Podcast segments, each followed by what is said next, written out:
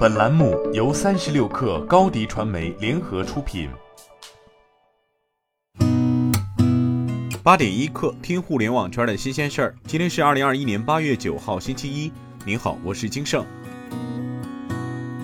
日前，阿里巴巴女员工被侵害一事在网上引发热议。昨天凌晨，阿里巴巴董事局主席兼 CEO 张勇在阿里内网发帖回应。用震惊、气愤、羞愧表达对阿里一员工涉嫌侵犯女同事事件的感受。他同时表示，必须调查清楚，给全体阿里同学和全社会一个交代。澎湃报道，八月六号，北京市海淀区人民检察院在履行职责中发现，深圳市腾讯计算机系统有限公司的微信产品青少年模式不符合《中华人民共和国未成年人保护法》相关规定，侵犯未成年人合法权益，涉及公共利益。对此，六号晚间，微信作出回应。微信称，悉闻北京市海淀区人民检察院有关微信产品青少年模式相关公告的报道，我们将认真自检自查微信青少年模式的功能，并且虚心接受用户建议以及诚恳应对民事公益诉讼。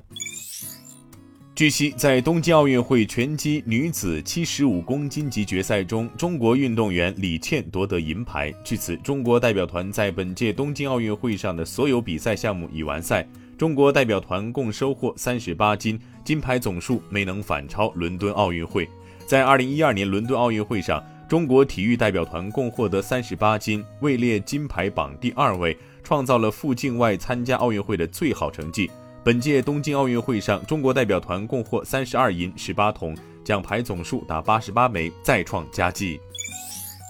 央视财经热评：部分经销商恶意涨价，引发市场价格混乱，加剧市场恐慌情绪。汽车企业无奈选择大量囤货扫货，提高芯片库存，以抵御未来风险，进一步加剧缺芯的困境，导致恶性循环。在一些人眼中，炒芯似乎是缺芯的必然产物，但是当更多拿不到芯片的汽车企业扛不住，停产了，甚至倒闭了，最终伤害的又是谁？算你狠变成算你惨的例子就在眼前，缺心不是炒芯的理由。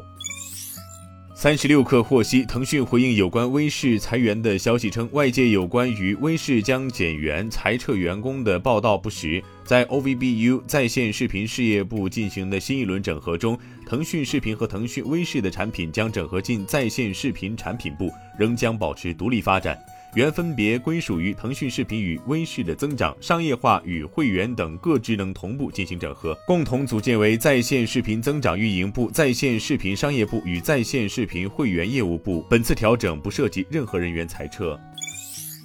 北京市委宣传部副主任、市政府新闻办主任、市政府新闻发言人徐和建昨天表示。根据北京现行疫情防控政策，国内中高风险地区所在县市区其当地人员暂不允许进京。待其所在县市区其痊愈转为低风险地区后，适时放开。中高风险地区所在地级市域内其他县市区其当地人员，非必要不进京。需要进京的，持登机登车前四十八小时内核酸检测阴性证明，抵京后实施十四天健康监测，并在抵京当日及满七天时进行核酸检测。中高风险地区所在地级市以外的其他地区人员进京，不要求提供核酸检测证明。